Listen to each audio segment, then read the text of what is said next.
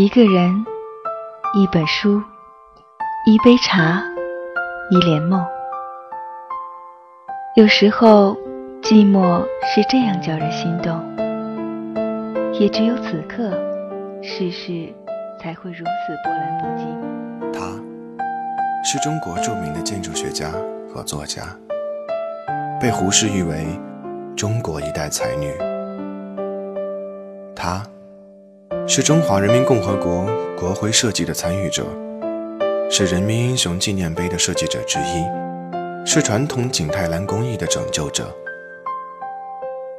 她是一个聪慧的女子，让徐志摩追寻了一生，让梁思成宠爱了一生，让金岳霖默默地记挂了一生，更让世间行色男子。仰慕了一生，他就是林徽因。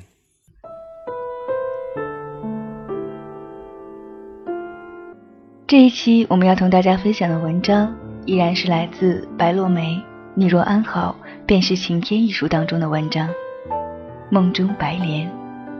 我是本期节目主播不息之舟。相信许多人对江南水乡都有一份难舍的情结。无论是身处江南的，还是不曾踏足过江南的，对江南的风物人情都有着近乎宿命般的眷念。时间久了，江南就成了许多人心中的一个梦，一个常常想起，却又不敢触碰的梦，因为。生怕这个梦会在有生之年无法成真，怕生命旅途走到尽头还不能得偿所愿。每个人都无从选择自己的故乡。你是出生在花柳繁华的江南，还是长成于草木荒凉的塞北？早在前世就注定。命运之神编排了我们的来处与归所。纵然那个被称作故乡的地方不是心中所爱，也不能改变其真实的存在。但我们可以选择迁徙，也有可能被迫放逐。这一切亦早有定数。从来，我们都是人间匆匆过客。凡尘来往，你去我留，不过如此。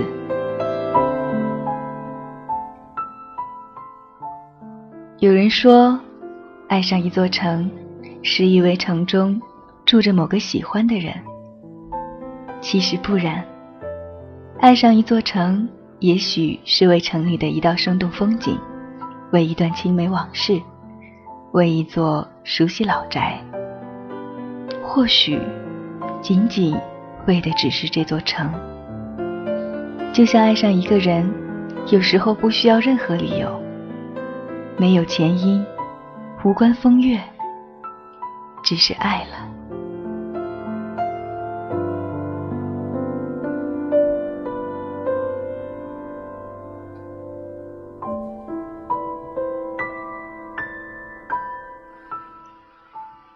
杭州这座被世人赞誉为天堂的千年古城，是许多人魂梦所系之地。这里有闻名天下的西湖，有恍如梦境的烟雨小巷，在月上柳梢的深深庭院，更有难以言说的梦里情怀。无论你是出生于杭州，还是和西湖仅有一面之缘。都为可以与这座城有所相关而深感幸运。都说同一片蓝天下，有缘自会相逢。而同在一座城，是否真的可以魂灵相通？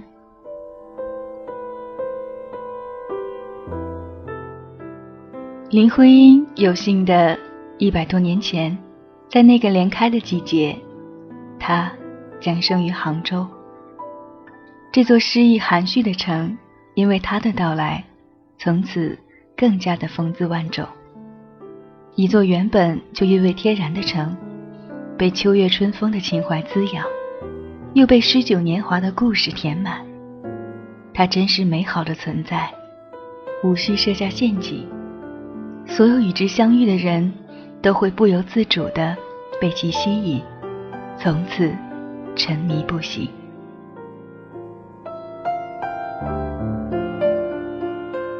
像林徽因这样温柔而又聪慧的女子，她的一生必定是有因果的。所以，祖籍原本在福建的她，会出生于杭州；喜爱白莲的她，会生于莲开的六月。这座繁华骄傲的古城，不会轻易为某个人低眉含笑，而林徽因，却因可以做那倾城绝代的女子，唯与西湖，莲花徐徐，舒展绽放。多年后，这个叫林徽因的女子，成了许多人梦中期待的那朵白莲，唯有她，给得起杭州诗意闲淡的美。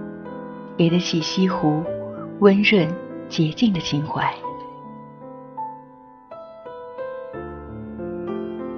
林徽因出身官宦世家，其祖父林孝询考中进士，历官浙江金华、孝丰等地；其父林长民毕业于日本早稻田大学，善诗文，工书法；而祖母尤氏典雅又高贵。是位端庄贤淑的美丽女子。林徽因身上沿袭了他们儒雅优秀的血统，所以此生拥有斐然才情与绝代容颜。也许这一切只是偶然，不是必然，但林徽因定会成为那个风云时代的倾城才女。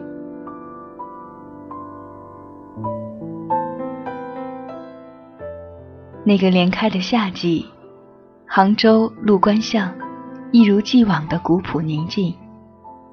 青石铺就的长巷，飘散着古城淡淡烟火，偶有行人悠闲走过，把恍惚的记忆遗落在时光里。这是一座闻着风都可以做梦的城。我们时常会被一些细小的柔情与感动。潜入心底，忘了自己，其实也只是小城的过客。从哪里来，还要回到哪里去？短短数十载的光阴，不过是跟岁月借了个躯壳。我始终相信，身体不过是装饰，唯有灵魂可以自由带走，不需要给任何人交代。杭州陆关巷林宅，是一座古朴灵性的深深庭院，带着温厚的江南底蕴。只是不知道黛瓦白墙下有过几多冷暖交替的从前，老旧的木楼上又有多少人看过几度雁南飞？无论你从何处来到这里，都会误以为这座老宅。就是梦里的故园，时光仿佛还停留在昨天，却真的好遥远。百年沧桑，岁月变迁，多少人事早已面目全非。不曾更改的，始终是老宅所留存的旧日情怀。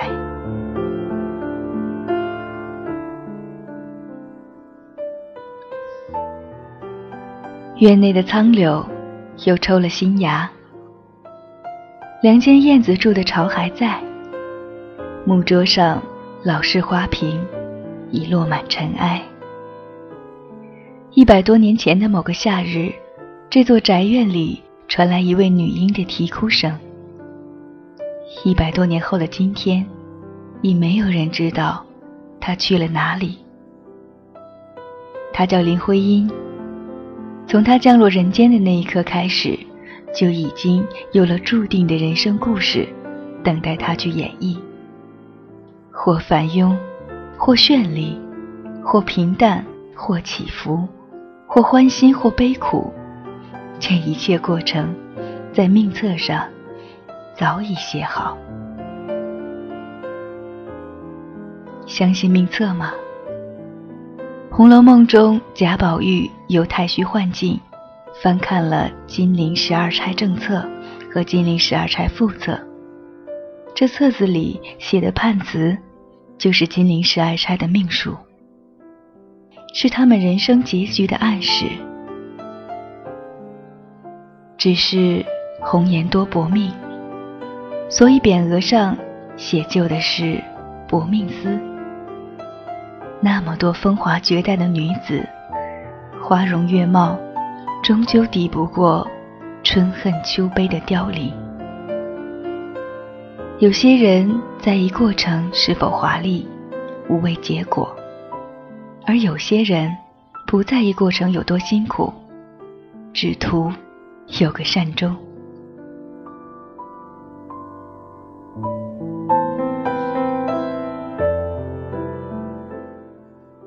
每个哭着来到世间的人，带给亲人的是无尽喜悦；每个微笑离开尘世的人，带给亲人的，则是永远的悲痛。难道一个人自生下来开始，就真的有一本命册，如同生死簿那般醒目的搁在阴冥之境？而我们，就必须按照书页里的内容。一字不漏的将其演完，才能罢休。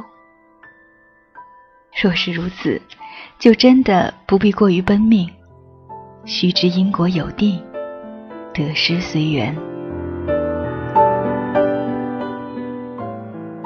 都说人生下来就是为了承担罪孽的，但对于一个新的生命，每个人内心都有着无法制止的愉悦。然而，繁华世间又何尝不是一杯毒酒？你以为自己早已厌倦，其实却总想一醉贪欢。等待一场姹紫嫣红的花事是幸福，在阳光下和喜欢的人一起筑梦是幸福，守着一段冷暖交织的光阴，慢慢变老。亦是幸福。林徽因的出生给林氏家族无疑带来了莫大的喜悦。虽为女婴，可她粉雕玉琢的容颜让人一见欢喜。这个漂亮的女婴瞬间就给厚重的大宅院增添了灵气与欢颜。祖父林孝询从《诗经·大雅·思齐》里采了。大四思徽音，则百思难的句意，给女婴取了徽音这个美丽的名字。后来为避免与当时一男性作者林徽因相混，从一九三四年起改为林徽因。也许正是因为这个名字，林徽因这一生被徐志摩、梁思成、金岳霖。三大才子深爱，尤其是金岳霖，他温和又执着地爱了林徽因一生，终生未娶。他就这样为林徽因守候一生，寂寞一生，也缄默一生。试问，如此深刻的情感，又有几个男子担当得起？我们无法从一个婴孩脸上读出任何故事。每个全新的生命，都有着一尘不染的纯净，都是那么的完美无瑕。一个人只有在出生和死去的时候，是最干净的。刚刚出生的人，删除了所有前世的记忆，纯粹的来到人间，而一个。行将死去的人，则是空手离去，带不走这凡事半点尘埃。但是我始终相信，无论你多么纯然，冥冥中总会有所昭示。一滴水中可以看到其深沉的含容，一朵花里可以读懂其微妙的心事。所以，幼婴时的林徽因一定透出逼人的灵气与聪慧。或许他们都明白，这个小小女孩注定用诗意和美好的情怀来完成降落人间的使命。